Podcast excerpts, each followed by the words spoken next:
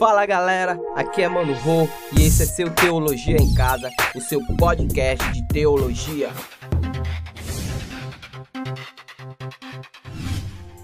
A mensagem de hoje é sobre ansiedade e como a Escritura enxerga isso. Então fica com Deus, Deus abençoe a todos. Valeu e fui!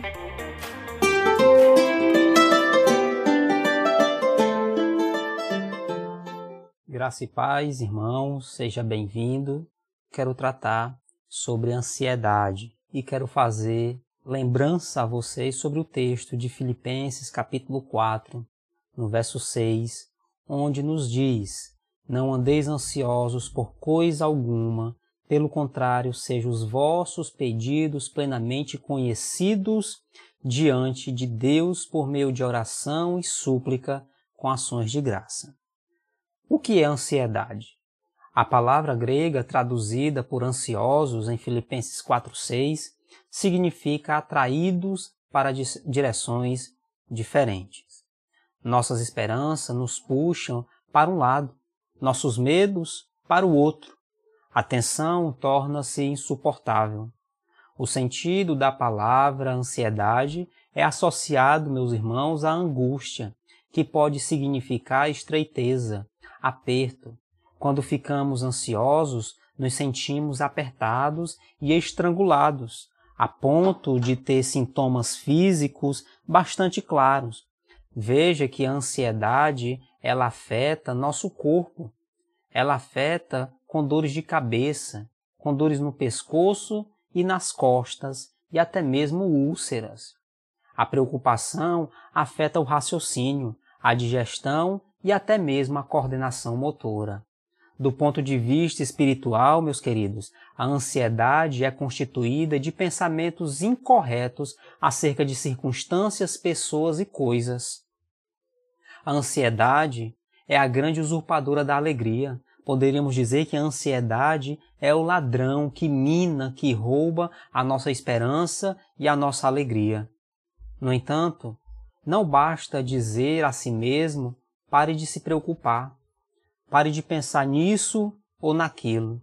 Não basta ter pensamentos positivos ou fazer confissões positivas, querendo expulsar algum tipo de pensamento ou comportamento. Não. A força de vontade não é capaz de pegar esse ladrão, pois ele tem a colaboração de elementos internos. Para vencer a ansiedade, é preciso ter mais do que boas intenções e confissões positivas. O melhor antídoto é descansar nas promessas de Deus. O melhor remédio para a ansiedade é descansar nas inúmeras promessas de Deus.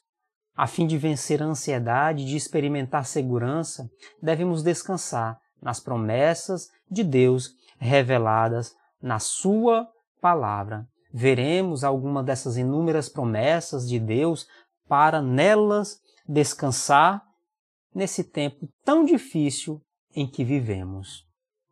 O primeiro texto que eu quero ver com vocês é Isaías, capítulo 41, no verso 10, onde nos afirma e o próprio Deus nos consola com essas palavras: Não temas, porque eu sou contigo, não te assombres, porque eu sou teu Deus, eu te fortaleço e te ajudo e te sustento com a minha destra fiel. Quando o motor da minha mente está em ponto morto, o sussurro das engrenagens é o som de Isaías 41, verso 10. Quando estou ansioso quanto ao meu ministério ser inútil e vazio, eu luto contra a incredulidade com a promessa de Isaías 55, verso 11, onde ele afirma o seguinte: Assim será a palavra que sair da minha boca, não voltará para mim vazia, mas fará o que me apraz, e prosperará naquilo para que a designei. Quando estou ansioso quanto a ser muito fraco para fazer o meu trabalho, eu luto contra a incredulidade com a promessa de Cristo. A minha graça te basta, porque o poder se aperfeiçoa na fraqueza.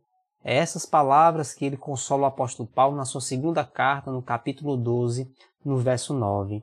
E assim somos consolados, porque a graça de Deus nos basta. A graça de Cristo nos basta. Quando estou ansioso quanto a decisões que tenho que tomar em relação ao futuro, eu luto contra a incredulidade com a promessa do Salmo 32, verso 8, onde nos diz: Eu te instruirei e te ensinarei o caminho que deves seguir, e sob as minhas vistas te darei conselho.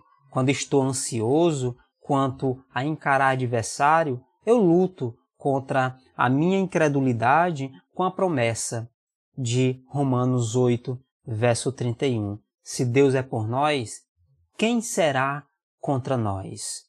Quando estou ansioso quanto ao bem-estar das pessoas que, que amo, eu luto contra a incredulidade com a promessa de que, se eu sendo mal, sei como dar boas coisas aos meus filhos, quanto mais vosso Pai que está nos céus dará boas coisas ao que lhes pedirem, como Jesus nos ensina em Mateus capítulo 7, ali no verso 11. E eu luto para manter meu equilíbrio espiritual com a lembrança, meus irmãos, de que não há ninguém que tenha deixado casa, ou irmãos, ou irmãs, ou mãe, ou pai, ou filhos, ou terras, por amor de Cristo, que não receba já no presente o centuplo de casas, irmãos, irmãs, mães, filhos e campos, com, a, com perseguição e no mundo por vir a vida eterna. Marcos capítulo 10, verso 29 e 30. Quando estou ansioso quanto a estar doente, eu luto contra a minha incredulidade, com a promessa de Salmo 34, verso 19, onde diz: Muitas são as aflições do, do justo, mas o Senhor de todas os livra. E eu tomo a promessa com tremor. A tribulação produz perseverança, a perseverança, a experiência, e a experiência, a esperança. Ora, a esperança não confunde, porque o amor de Deus é derramado em nossos corações pelo Espírito Santo que nos foi dado, como Paulo diz em Romanos capítulo 5, versos 3 ao 5. Quando estou ansioso quanto a estar envelhecendo, eu luto contra a minha incredulidade com a promessa: até a vossa velhice eu serei o mesmo e ainda até as cãs eu vos carregarei. Já o tenho feito. Levar-vos-ei, pois carregar-vos-ei e vos salvarei. Isaías 46, verso 4. Quando estou ansioso quanto a morrer, eu luto com a promessa de que nenhum de nós vive para si mesmo, nem morre para si. Porque se vivermos para o Senhor, vivemos. Se morremos para o Senhor, morremos. Quer, pois, vivamos ou morramos, somos do Senhor. Foi precisamente para esse fim que Cristo morreu e ressurgiu, para ser Senhor tanto de mortos como de vivos. Paulo afirma isso em Romanos capítulo 14, versos 7 ao 9. Quando estou ansioso de que eu possa naufragar na minha fé e me afastar de Deus, eu luto contra a incredulidade com a promessa. Estou plenamente certo de que aquele que começou a boa obra em vós há de completá-la até o dia de Cristo. Filipenses 1, verso 6. E também pode salvar totalmente os que por ele se chegam a Deus, vivendo sempre para interceder por eles. Hebreus capítulo 7, verso 25. Esse é o modo de vida, meus irmãos, que eu ainda estou aprendendo. Enquanto estou na minha terceira década, façamos guerra, não contra outras pessoas, mas contra a nossa própria incredulidade. Ela é a raiz da ansiedade, a qual, por sua vez, é a raiz de tantos outros pecados. Por isso, liguemos os nossos limpadores de para-brisa e usemos o jato de água. E mantenhamos os olhos fixos nas promessas grandes e preciosas de Deus. Tome a Bíblia, peça ajuda ao Espírito Santo, coloque as promessas em seu coração e combata o bom combate. Deus em Cristo vos abençoe.